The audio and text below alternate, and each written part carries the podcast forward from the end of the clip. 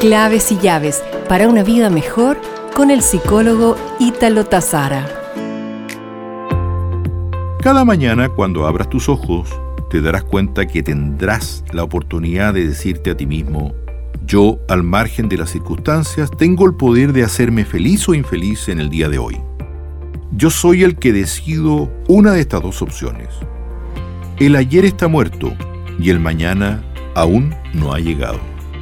Solo tengo un día, hoy, y he decidido ser feliz en él. Te envío un abrazo y pronto nos reencontraremos con más claves y llaves para una vida mejor.